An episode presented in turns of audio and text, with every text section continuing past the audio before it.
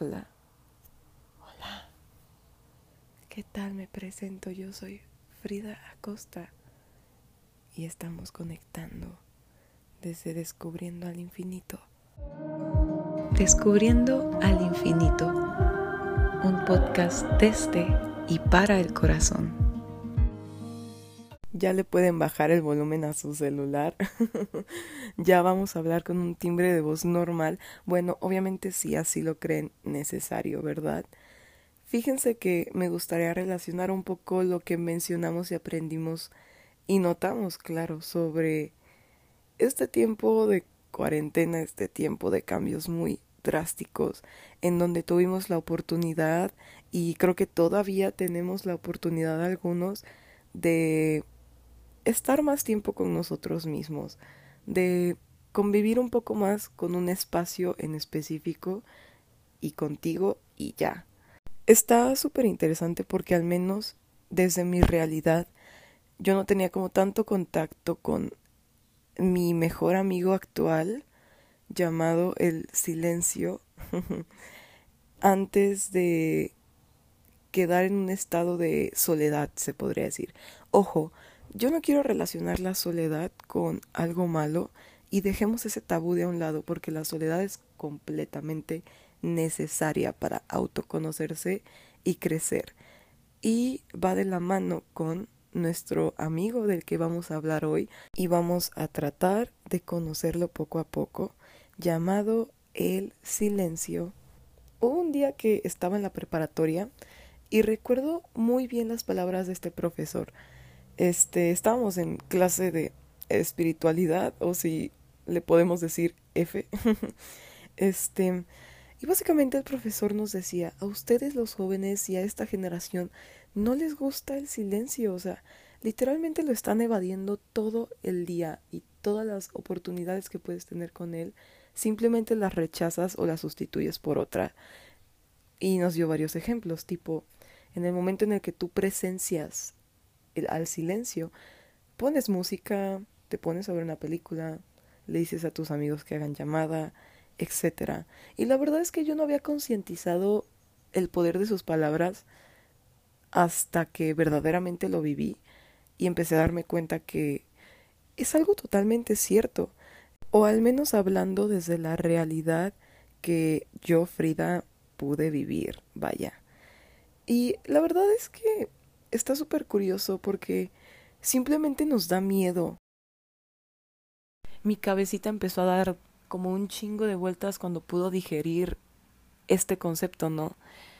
Y la verdad es que llegué a la conclusión de que en realidad nos da tanto miedo estar en silencio porque entiendo y es completamente normal y eh, dentro del proceso del funcionamiento del humano y así, el temerle a lo, desconocido, a qué me voy a encontrar en mi mente, en mis recuerdos, en mis inseguridades, en mi yo, si empiezo a darle chance al silencio de que se apodere de mí. Y les voy a poner un gran ejemplo que yo creo que todos hemos experimentado. ¿No les ha pasado que cuando se intentan dormir, pues obviamente estás en una hora en un ambiente de silencio porque estás tratando de dormir? pero tu cerebro de la nada te pone un flashback así de tú haciendo el oso en secundaria y dices, ay no. pero, PQ, güey, ¿por qué haces esto con, conmigo? O empiezas a overthinkear sobre situaciones, o empiezas como simplemente a pensar, vaya. Y también, ¿por qué odiamos overthinkear? Yo creo que es porque no tenemos una respuesta de lo que estamos pensando. ¿Saben?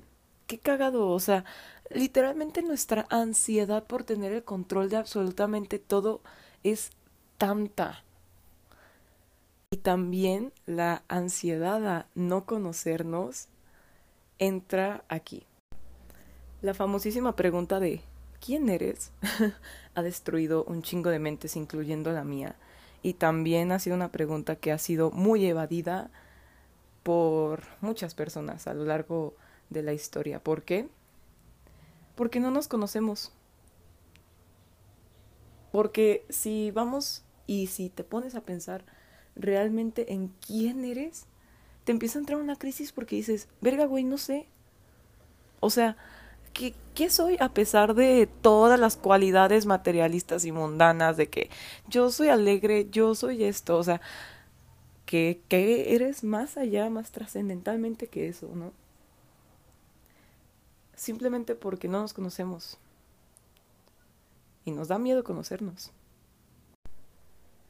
Si se dan cuenta, todas las prácticas de autoconocimiento, las prácticas de relajación, de conexión espiritual, implican a huevo el silencio. Y no nos vamos tan lejos. El orar, el hacer oración, este, no sé, para la religión católica cristiana, es, es, hablar, es un, es comunicarte con Dios, ¿no?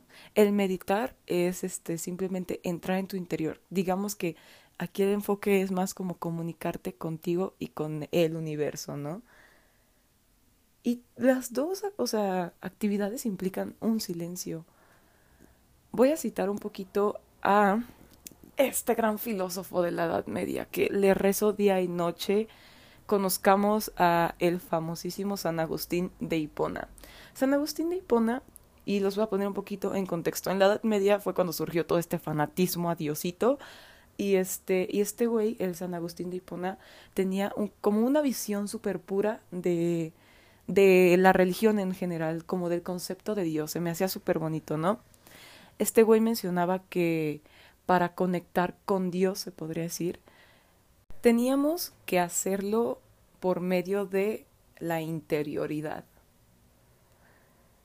Para estar en sintonía con nosotros mismos y, con, y conectar con esta interioridad, con este interior vamos a poner otra vez la palabra de introspección.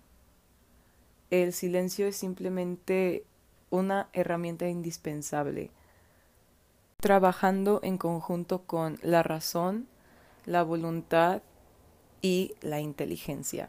Tengo que hacer un paréntesis cultural para decir que la neta si tú ves a Dios no como la representación católica cristiana está completamente bien y es completamente válido.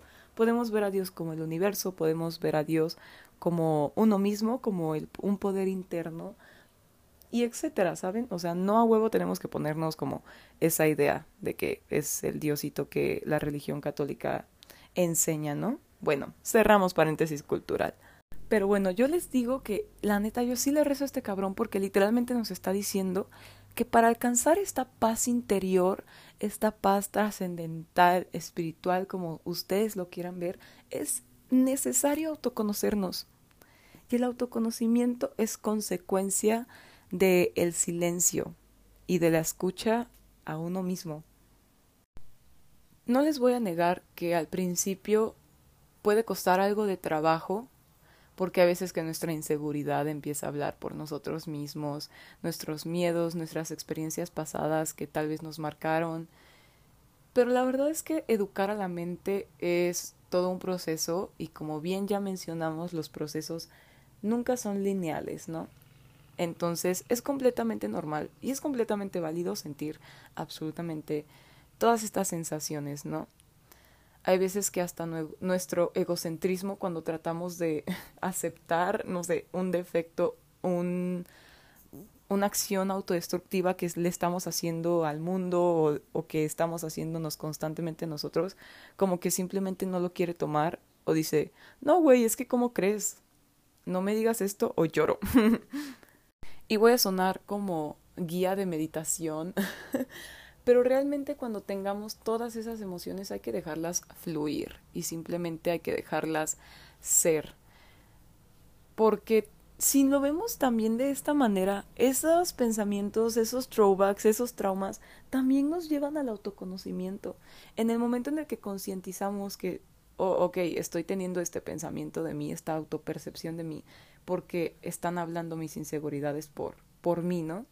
Al momento de que concientizamos eso, ya nos estamos autoconociendo, ya estamos literalmente sabiendo cómo es que nuestro cerebro, digamos, procesa o funciona y ahí es cuando cada uno individualmente empieza a poner esta cierta metodología para educar a nuestro cerebro a que no nos diga cosas tan feas de nosotros, porque somos seres de muchísima luz y de muchísimo amor y somos más que nuestras inseguridades, nuestras emociones y que absolutamente todas las etiquetas que nos autoponemos, ¿no?